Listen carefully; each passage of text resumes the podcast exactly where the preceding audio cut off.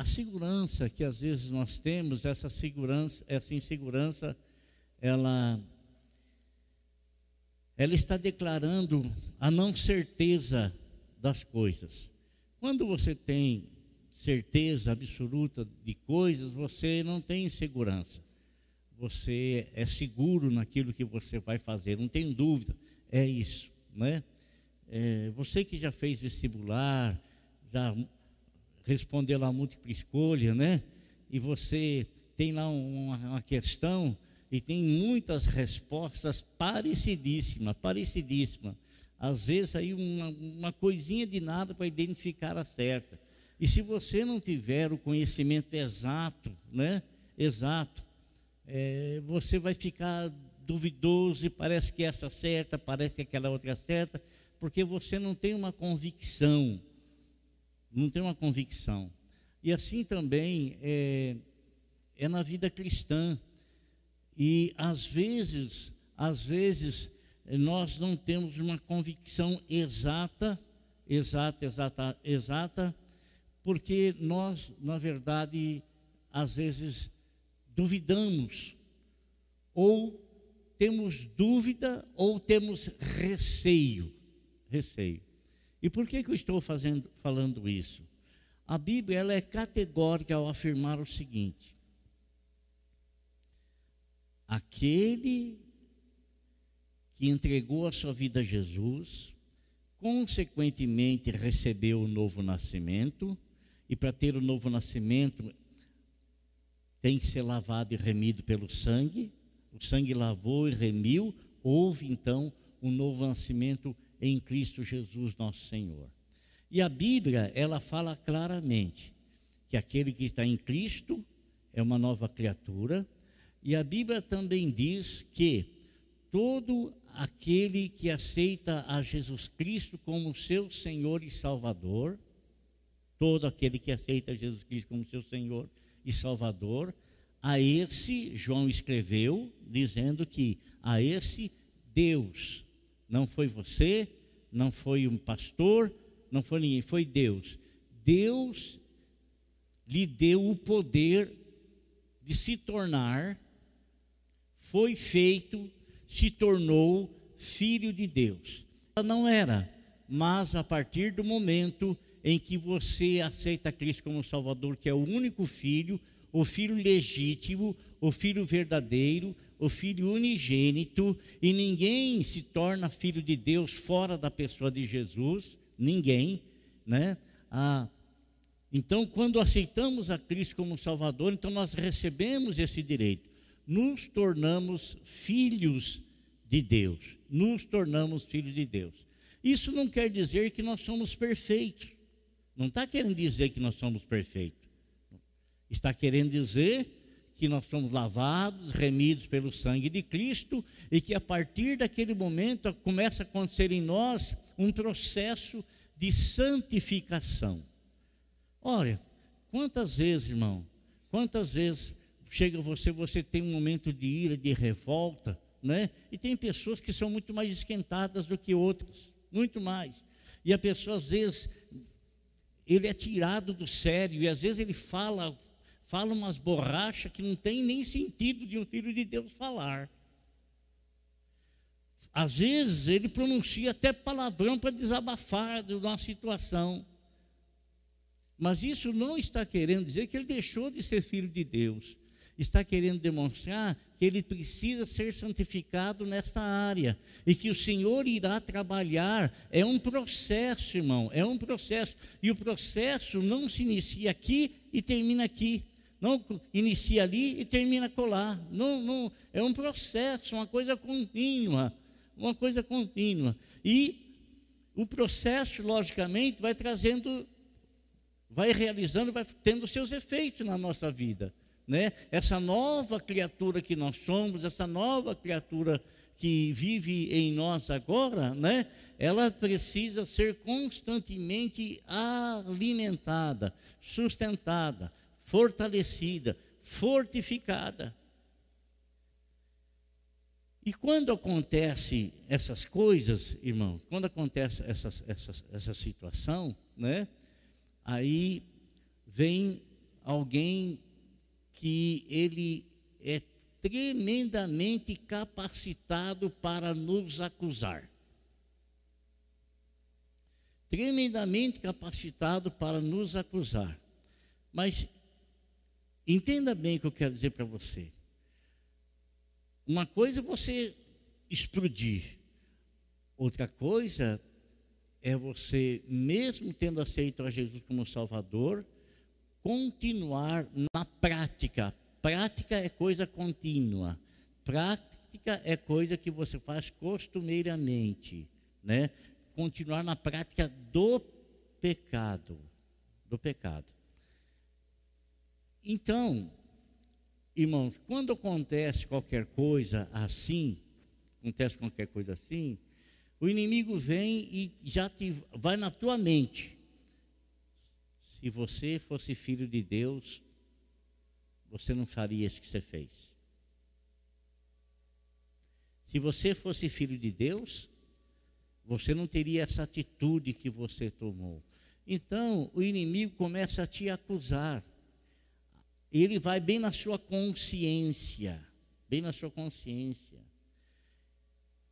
E nós, irmãos, quando nós temos uma atitude errada, há uma ação do Espírito Santo na nossa vida, demonstrando que aquela atitude não foi correta, aquela ação não foi certa, mas que Deus está pronto para te perdoar, te lavar, te purificar, para que o processo continue. Continue. Para que o processo vá em frente né? É apenas uma demonstração de uma necessidade que você tem mais daquela área lá. Preste atenção que eu vou falar de novo para você. Isso não quer dizer no costumeiro, na costumeira prática do pecado. O pecado você você começa a engendrar ele, você pensa como você vai fazer, né? Você imagina como vai ser feito e tal e tal e tal e tal e tal, né? Você sabe? Então, vamos descartar isso aí, porque nós, como nova criatura, nós sabemos que nosso Senhor Jesus Cristo morreu para nos salvar e que nós e que ele morreu e foi morto pelos nossos pecados. Então, eu não posso planejar pecados, porque eu estaria pisando no sangue de Jesus, quer dizer, estaria tratando como coisa qualquer o sangue dele. E é o sangue dele que nos lava e é através do sangue dele que nós temos a vida eterna. Nós não podemos agir assim. Mas esses erros que a gente tem, irmão, essas falhas que a gente tem, coisas de imediata, sabe? Aquela reação, né? E então o inimigo vem e ele joga assim uma, uma dúvida no teu coração. Ah, se você fosse filho de Deus.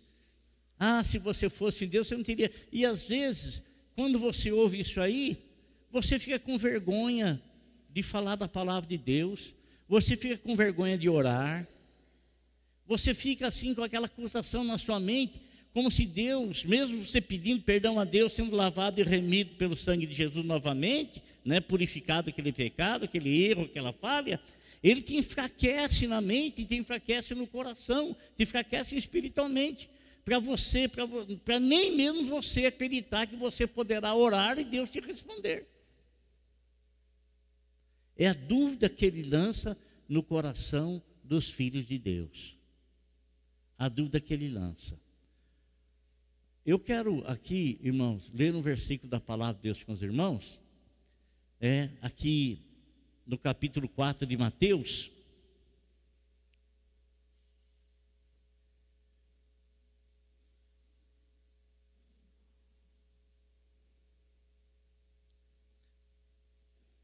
O Senhor Jesus veio estabelecer um plano que foi idealizado desde a eternidade.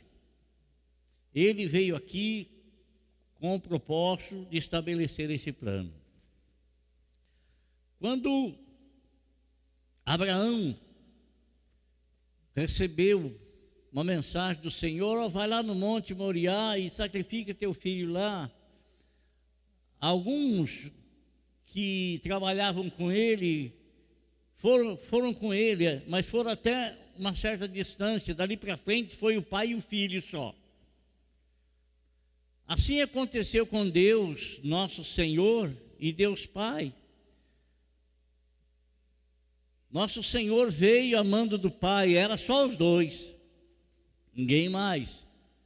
Ninguém ia ter é, cooperação na obra que eles iam fazer, porque era uma obra exclusiva do Criador em favor das suas criaturas.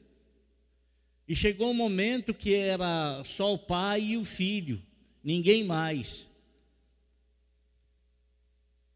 E quando, irmãos, nosso Senhor Jesus Cristo esteve aqui e que ele foi batizado lá no Jordão por João Batista, ao ser batizado, ao ser batizado, fica a Bíblia aberta aqui, nós já, já, já vamos ler.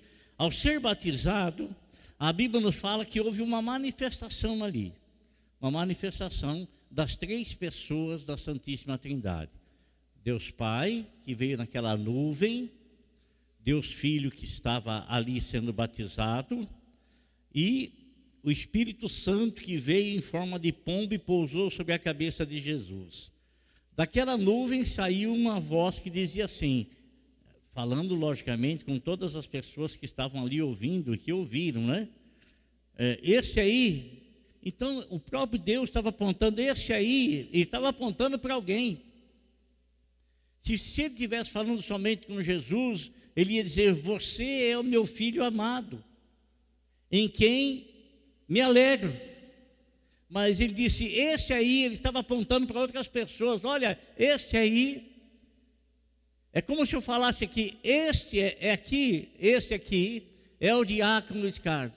Ou eu falasse para ele: Você é o diácono. Diferente. Estou falando diretamente para ele, eu e ele. Mas quando eu digo este aí, estou apontando ele para vocês, informando a vocês que ele é o diácono Luiz Carlos.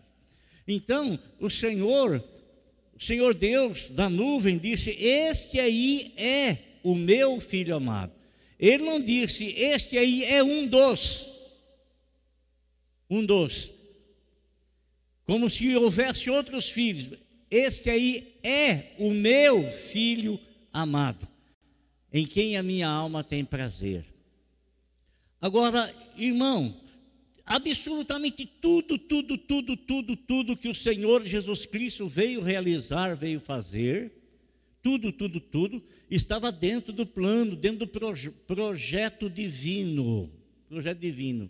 O que muitas vezes nós temos dificuldade para entender, porque nós imaginamos que o projeto divino para nós, irmão Ricardo, é um projeto divino de que tudo nos vá bem porque nós somos filhos de Deus, não pode absolutamente nada, nada. Nós não podemos sequer tomar um comprimido se nós somos filhos de Deus. Nós não podemos sequer é, é, usar qualquer outra coisa, porque é, nós somos filhos de Deus. Nada pode vir contra nós. E essa ideia não é uma ideia do Evangelho, irmão. Não é uma ideia do Evangelho. O Evangelho não nos trata assim. Nosso Senhor Jesus Cristo, Ele é a essência do Evangelho. Ele é o cerne do Evangelho. E Ele veio aqui, Ele veio aqui e ele enfrentou determinadas situações e todas essas situações já estavam determinadas, já havia uma programação, uma preparação para que ele as enfrentasse. E o que, que a Bíblia nos diz? A Bíblia nos fala o seguinte: que ao ele ser batizado, ao ele ser batizado, e agora eu quero ler com você o capítulo 4, versículo 1, diz assim: então, Mateus 4, 1, então Jesus, é, após isso, Jesus foi levado pelo Espírito ao deserto. Aqui está o Espírito, está em letra maiúscula quer dizer que foi o Espírito de Deus, o Espírito Santo, que o conduziu para o deserto. Não é que o Espírito Santo tomou no colo e falou: vamos para o deserto. O Espírito Santo o levou, o levou para o deserto. O levou para o deserto. Ele foi guiado pelo Espírito Santo. E ele foi guiado pelo Espírito Santo ao deserto com propósito, com propósito com propósito. Irmão, às vezes nós somos guiados por Deus também a um deserto. a um deserto aonde ninguém vai poder nos ajudar. Um deserto que às vezes nós vamos ter algumas necessidades. Num deserto em que às vezes essas necessidades que a gente vai ter e que o inimigo vai perceber, ele vai tentar nos induzir com alguma coisa. Vai tentar nos induzir com alguma coisa, vai tentar nos levar e nos atrair com alguma coisa. O Espírito Santo de Deus foi levado, o, o, o, nosso Senhor foi levado para o deserto com que propósito? Fala aí, para ser tentado pelo diabo. Olha só. Foi levado pelo, para o deserto com a finalidade, para ser tentado pelo diabo. Vê se tem cabimento, coisa dessa. O Espírito Santo leva Jesus para o deserto para ele ser tentado pelo diabo. Pode isso, irmão. Pode isso. Pode. Foi o início do ministério de Jesus. E por que que pode isso? Porque nosso Senhor Jesus Cristo, ele veio e manifestou-se para desfazer, para destruir as obras de Satanás. E para ele destruir as obras de Satanás, ele teria que ser tentado em todas as tentações que o homem passa, todas elas, para ser vencedor sobre todas elas. Para ser vencedor sobre todas elas. Então, em Hebreus diz assim: que em todas as coisas que o homem é tentado, em todas, em todas, todas, todas, todas, nosso Senhor Jesus Cristo também foi tentado, mas com uma diferença. Nosso Senhor Jesus Cristo não cedeu a nenhuma tentação e, consequentemente, ele venceu as armadilhas de Satanás, porque as armadilhas de Satanás não são flechas é, visíveis, não são a, a, a, coach, não é metralhadora, não é nada a arma de Satanás ela é invisível. É, são tentações que ele vem com o intuito de fazer com que a gente caia nessas tentações e, consequentemente, a tentação não é tentação para o bem, não existe tentação para o bem, tentação para o mal, tentação para o mal. E quando você pratica o mal, você já não está mais tentado, você já cedeu à tentação. Você lembra o que o Senhor Jesus Cristo falou para os três que estavam orando com ele lá no Getsemane? Ó, oh, vocês fiquem aqui vigiando e orem para que vocês não caiam em tentação. Então, irmão, o Senhor foi levado para um combate, um combate, um combate. Ele tinha que passar por aquilo. Porque como que ele ia ser vencedor se ele não enfrentasse aí a luta? Tem, lá não tem WO, né? Perdeu porque não participou. Não, não tem WO. Lá, né, o combate é um combate e tem que haver os dois lados.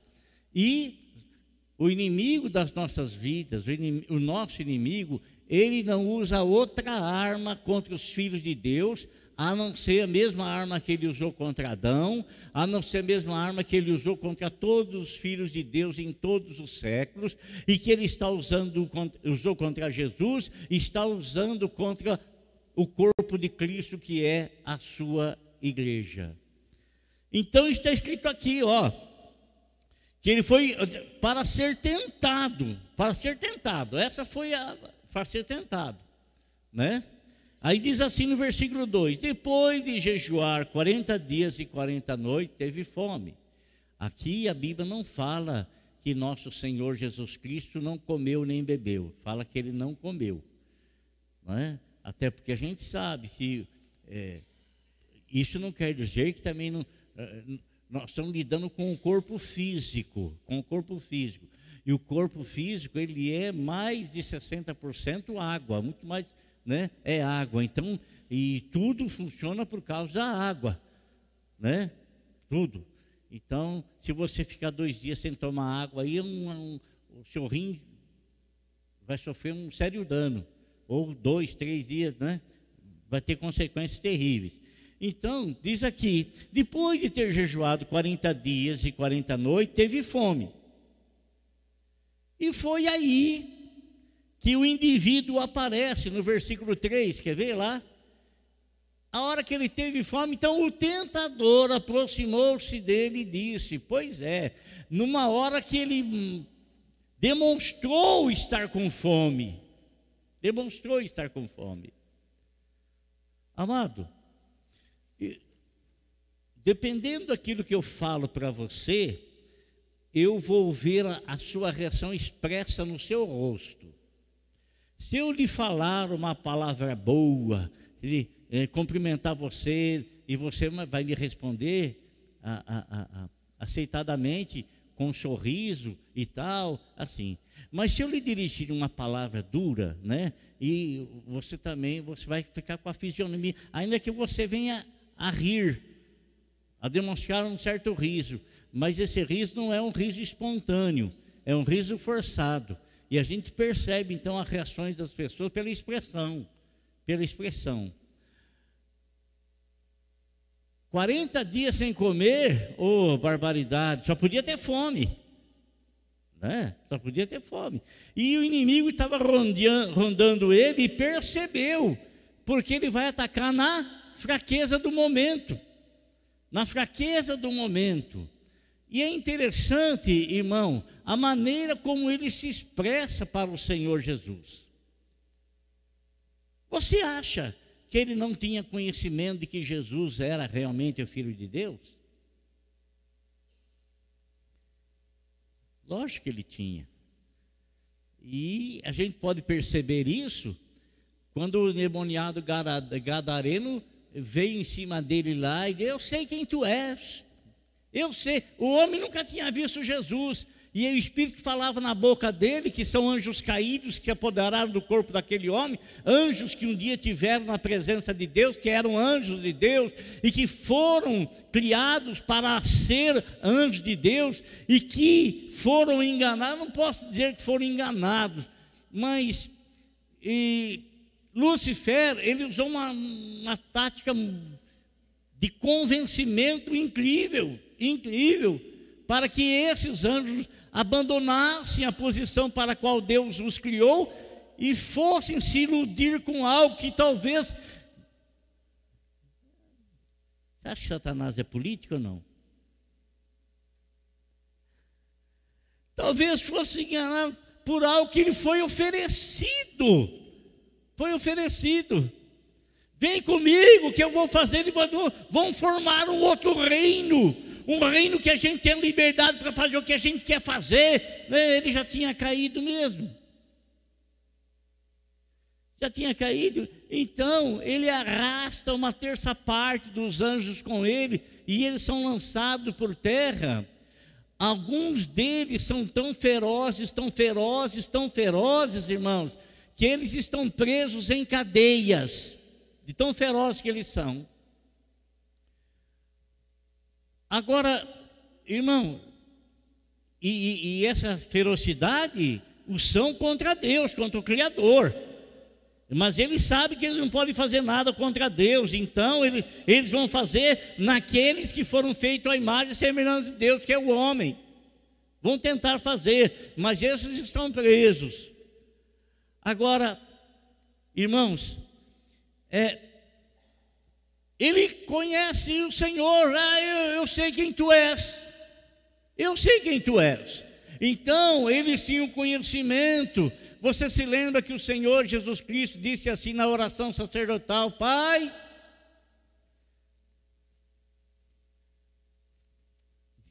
informando, dizendo, é, me, me fugiu o termo aqui, ah, mas ele diz assim: aquela glória que eu tinha contigo antes que o mundo existisse. É? Então, ele estava na glória dele, ele, era conhecido, e o inimigo então se levantou, foi jogado terra abaixo, né? Os anjos vieram com ele e se apoderaram dos homens, porque houve uma permissão do próprio homem para que tal aconteça, desde lá de Adão. E agora o que acontece? O que, irmão, ele chega diante do Senhor e ele lança uma dúvida no coração do Senhor. E essa mesma dúvida que ele lança no coração de todos nós. Ora, se você não é, eu não preciso convencer de que você não é. Você não é. Né? Eu não preciso convencer o irmão, o irmão Ricardo. Eu posso, vou tentar convencê-lo de que ele é o governador do estado. Eu preciso fazer isso? Você sabe que você não é. Eu não vou tentar fazer isso. Aí o inimigo chega para o Senhor Jesus Cristo com essa palavra aí, olha aí, ó.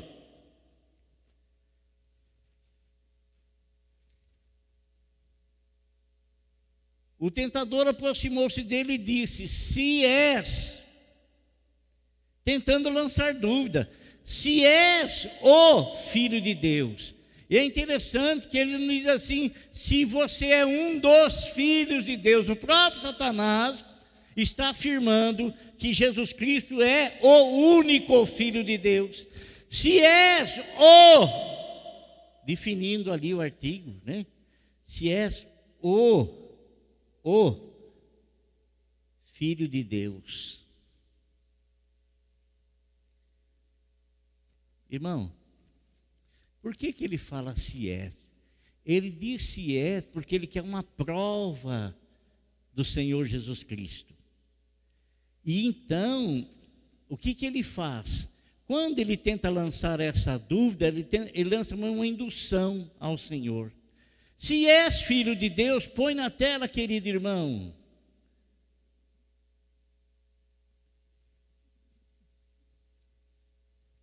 Manda que estas pedras se transformem em pães. Logicamente, estava no deserto, tinha muitas pedras, está com fome. Se és o filho de Deus, Satanás sabia que Jesus, como filho de Deus, podia sobre todas as coisas. Ele podia transformar a água em vinho, como fez. Não podia? Podia. Como fez. Mas agora ele lança uma dúvida se és e lança uma indução. Se és, então fala, então manda, né? Por quê? Porque se o Senhor lhe obedece, o Senhor estaria apenas querendo mostrar, ou estaria mostrando para ele quem ele na verdade era, mas indiretamente estaria lhe obedecendo, estaria obedecendo uma tentação que ele estava fazendo.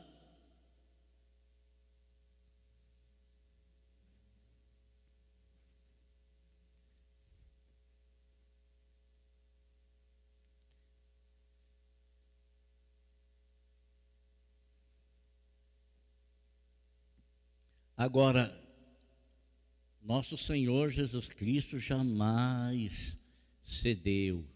E nosso Senhor Jesus Cristo tinha uma coisa, irmão, que nós precisamos ter. Sabe? Discernir. Porque ali havia um embate, um combate espiritual. E nós às vezes passamos por esse combate e Jesus ele via tudo, ele percebia tudo, mas nós não temos é, é, esse mesmo discernimento. Então nós precisamos conhecer a palavra de Deus, porque é a palavra de Deus o escudo, o escudo, sabe? O escudo para nos proteger desses dardos inflamados, dessas tentações, dessas situações, sabe? É, eu sempre recomendo algo para os irmãos. Quando você for fazer alguma coisa, você, filho de Deus, e eu não tenho dúvida de que você é filho de Deus. Mas quando você faz qualquer coisa, faz qualquer coisa, e né? Aí o inimigo vem, se você, se, se você realmente fosse filho de Deus, você não teria feito o que você fez. Não, realmente, Jesus em seu lugar não teria feito aquilo. Então, mesmo que você venha falhar, isso não anula você, não anula o sangue de Jesus que te purificou, que te lavou, não anula isso aí, não anula. O sangue de Jesus é tremendamente eficaz. A palavra de Deus é eficaz. Então, você errou, você falhou. Fale com o Senhor, Ele te perdoe pronto. E não aceite mais acusação de coisas que foi, foram feitas. Não aceite mais. Porque Jesus pegou os seus pecados e lançou, lançou nas profundezas do mar. E Ele não vai lá procurar qual é o teu pecado lá no fundo do mar para pegar e jogar na tua cara. Ele não faz isso lavado e remido pelo sangue de Cristo, é lavado e remido pelo sangue de Cristo, e o Senhor ele não é advogado de acusação, ele é de defesa. Ele é de defesa. Então, irmão, o que que o que, que o inimigo tenta fazer com a gente? Ele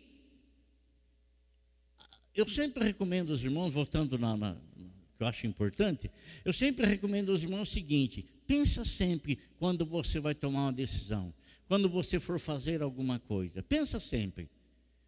Jesus no meu lugar faria isso? É. Se você for tomar alguma decisão e você está com dúvida, apenas pense a isso. Jesus faria isso? Mas Jesus faria? Apenas pensa assim. Traga à tua mente a pessoa de Cristo, por quê? Porque eu lhe explico. O Senhor, o apóstolo São Paulo disse assim: Olha, eu sou uma nova criatura, eu não posso viver nas coisas passadas. Por que não posso? Porque eu fui crucificado com Cristo. Estou lá crucificado com Cristo. A vida que eu agora vivo, não sou mais eu que vivo em mim. A vida que agora vivo, eu a vivo na, na fé do Filho de Deus. Então, Jesus Cristo está vivendo em nós. E Ele vivendo em nós, Ele faria o que estou pensando em fazer?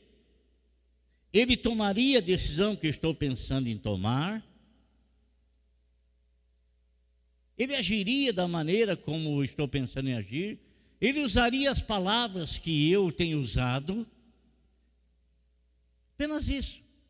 Então, irmão, quando Satanás quis jogar dúvida naquilo que Jesus Cristo era, e não havia dúvida nenhuma para ele, ele não tinha que provar nada para Satanás.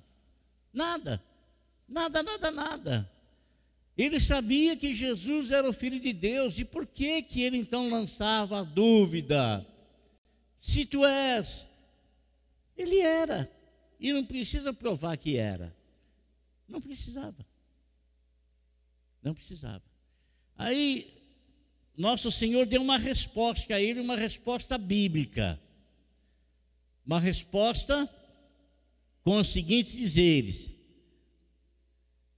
Jesus respondeu: Está escrito, nem só de pão viverá o homem, mas de toda a palavra que procede da boca de Deus.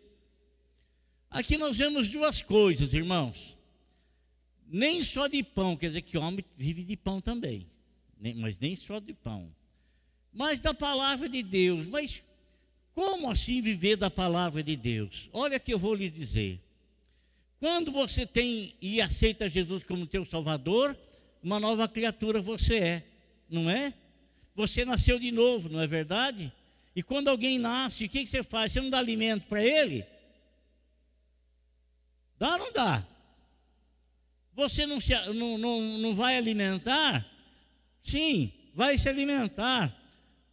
Por isso que o Senhor Jesus Cristo disse: o homem não vive só da carne, não é só a carne. Se ele nasceu de novo, se ele é uma nova criatura, existem 66 pratos preparados, das quais, dos quais nós podemos nos alimentar, que são 66 livros da Bíblia Sagrada.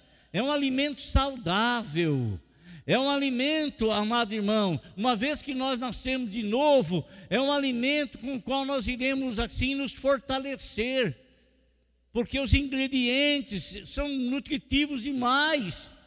É fortaleza para nós, é firmeza para nós.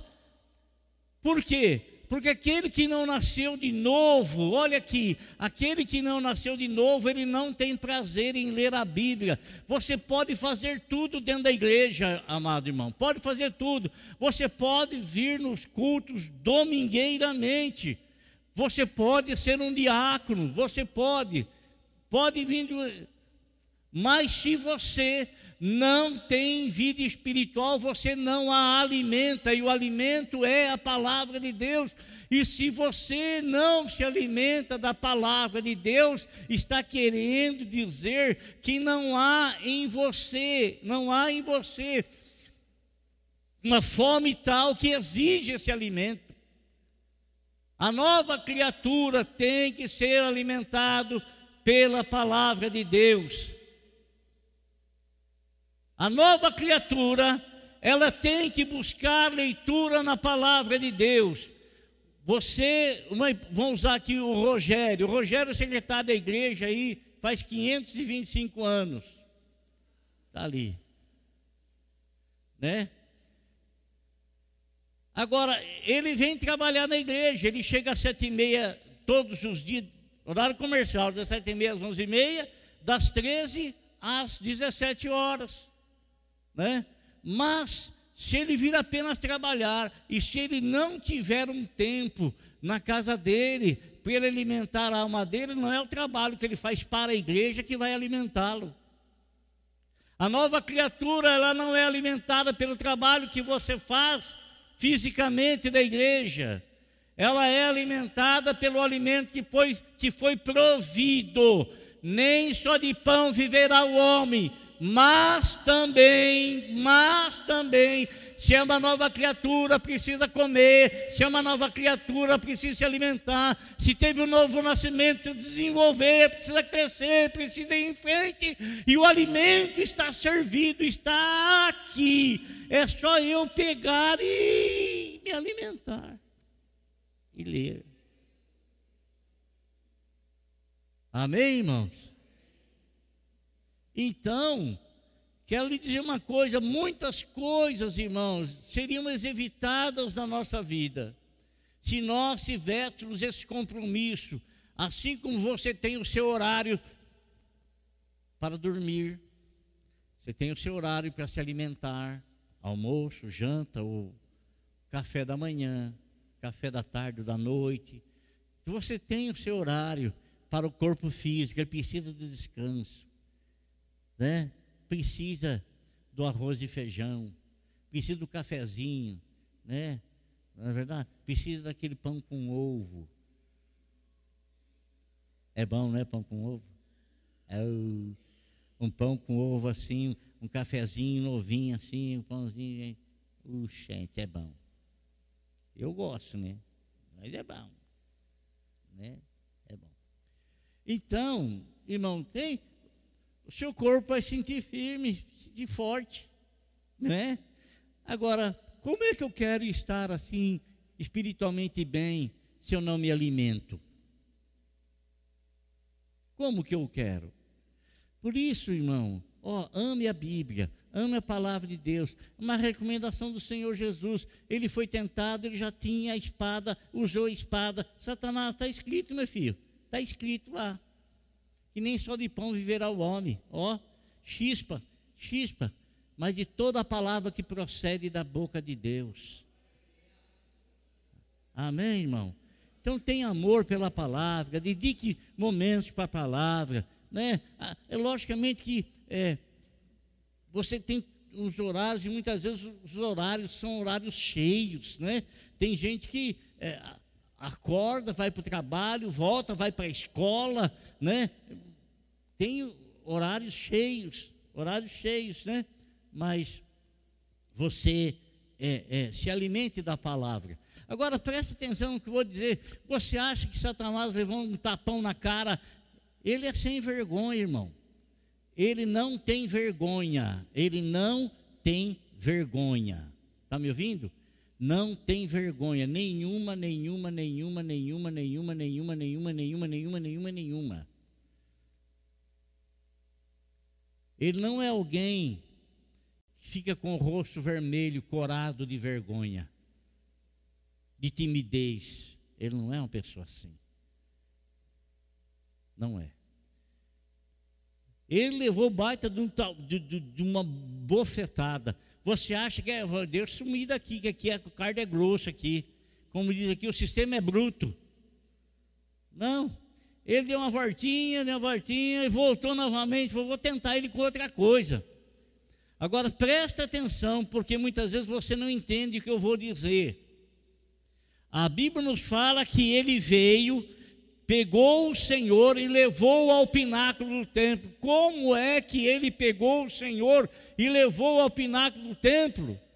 A Bíblia nos fala que nosso Senhor Jesus Cristo foi levado ao deserto justamente para ser tentado, para ser tentado.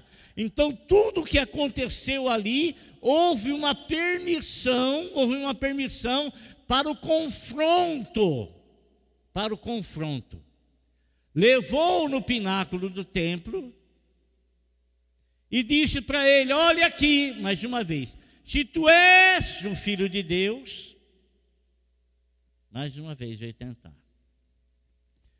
Lança-te daqui abaixo. Olha, agora ele usa a palavra de Deus. Olha o que ele fala.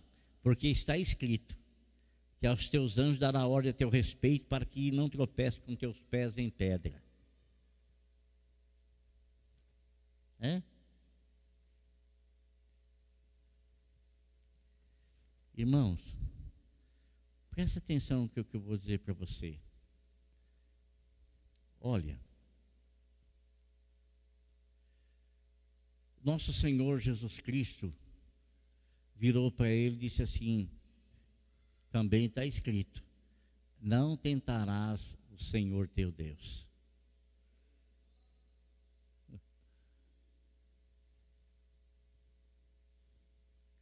A pessoa, às vezes, ele pode, ele pode encontrar muita alegria na alma dele. A, a satisfação da carne. Encontrar muita alegria. Né? A carne dele está sendo satisfeita. Aonde, e muitas vezes, presta atenção, muitas vezes as pessoas vão em certas coisas, em certos é, em tantas coisas, e a pessoa está lá mostrando, demonstrando a maior alegria, demonstrando a maior alegria. Mas, irmão, o que está sendo manifesto ali é algo da sua carne, desejo da sua carne.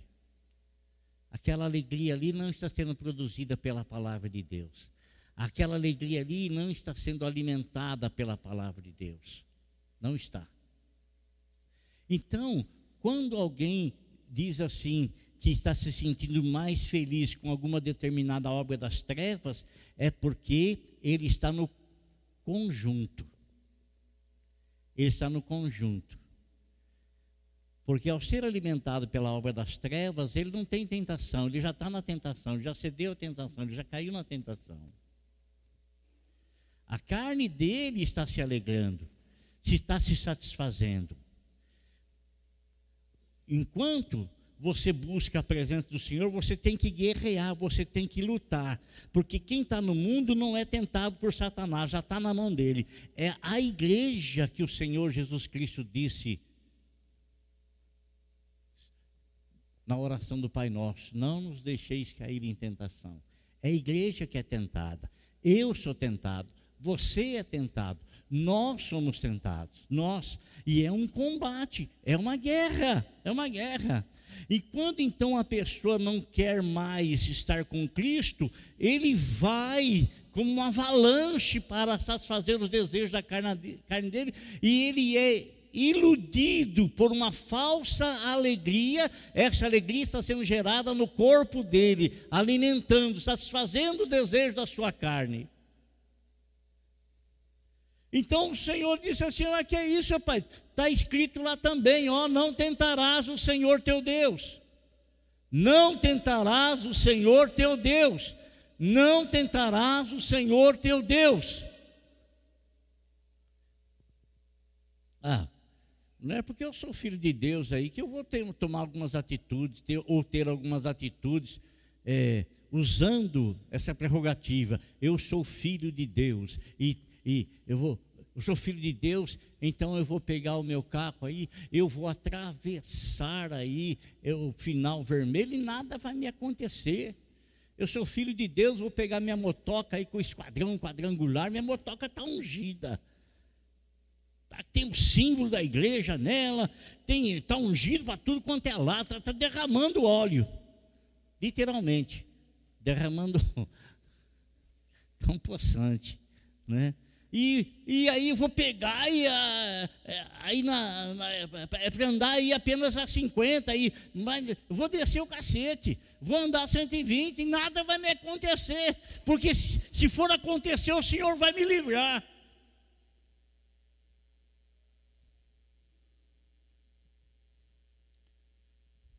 Amém, irmãos? Não tente o Senhor teu Deus. Não tente. O Senhor vai estar conosco enquanto nós estivermos dentro do querer dele. Não tentarás o Senhor teu Deus. Só mais uma aqui, irmão. A terceira tentação. Ele foi para lá, foi para cá, foi para lá. Vou, vou, ver o que, que eu vou, vou, vou ver o que eu vou conseguir com ele agora.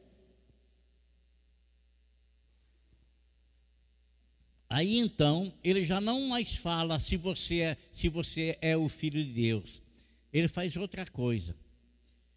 Nos diz que ele leva o Senhor num monte muito alto, assim.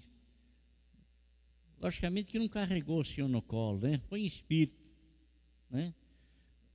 Olha, tá vendo o bundão aí? Tá vendo o governo romano aí, ó? O Império Romano domina sobre tudo, sobre tudo. É meu é meu. Eu que estou no comando. É meu. Tudo, tudo, todos os reinos da terra, tudo, tudo, tudo, tudo, tudo, tudo, tudo, tudo. Eu te darei. Eu quero ler o versículo para poder detalhar aqui. O diabo levou um monte muito alto, mostrou-lhe todos os reinos do mundo e o seu esplendor. E lhe disse: tudo isso te darei se te, se te prostrares e me adorares. Ele não fala mais se tu és o filho de Deus. Porque ele sabe que, como filho de Deus, o Senhor é criador de todas as coisas, todas as coisas pertencem ao Senhor.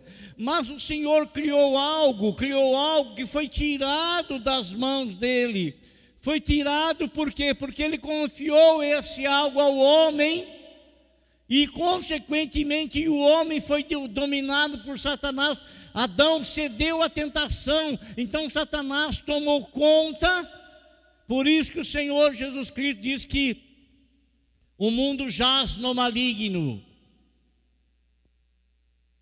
Por isso que quando Judas foi levar os guardas para prender Jesus, Jesus disse assim: Vamos daqui, porque vem aí o traidor, vem aí o Deus desse século e ele nada tem em mim. Por isso que ele disse isso.